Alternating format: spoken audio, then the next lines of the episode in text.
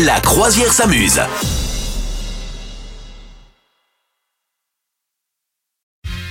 Et ça binge et ça binge ici.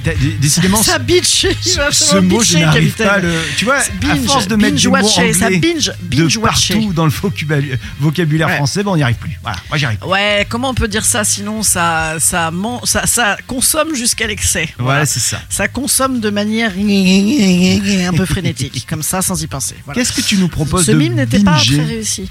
Alors, moi j'ai bingé euh, un truc qui s'appelle Macho Alpha. oui, ça a l'air nul comme ça. Eh ben, c'est pas si nul. Ouais. C'est sur Netflix. Bon, ah, c'est vraiment c'est de la série justement à binger. hein. C'est de la série. Si vous avez du linge à étendre là, parce que dimanche soir, bon, on fait quoi Hein? On fait quoi? Eh ben, on range ouais. évidemment. Je sais pas, toi tu fais pas ça le dimanche soir? Moi je range. si, je me dis, allez les gars, on n'a rien foutu, c'est parti. Je, je range et je crie en parallèle d'ailleurs, hein, assez fréquemment. Et donc, bah, si tu veux être peinard, ne pas crier et donc t'étendre ton petit linge pélos, eh ben regarde-toi Macho Alpha sur Netflix. C'est l'histoire de quatre mecs qui sont chacun, enfin euh, trois en couple et un célibataire.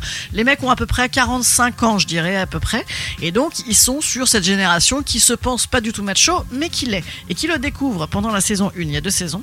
Voilà, donc dedans t'as un mec qui est marié en couple avec enfant, qui n'a plus de vie sexuelle, et voilà un policier, euh, plutôt rigolo. Ensuite tu as un mec euh, qui se la pète un peu, un peu vraiment. Lui pour le coup il assume d'être macho, un peu à l'ancienne, et sa nana lui propose un couple libre alors que lui-même euh, la trompe euh, à tour de bras depuis des années. Et là il refuse, c'est terrible, c'est affreux, cet affront qu'elle lui fait.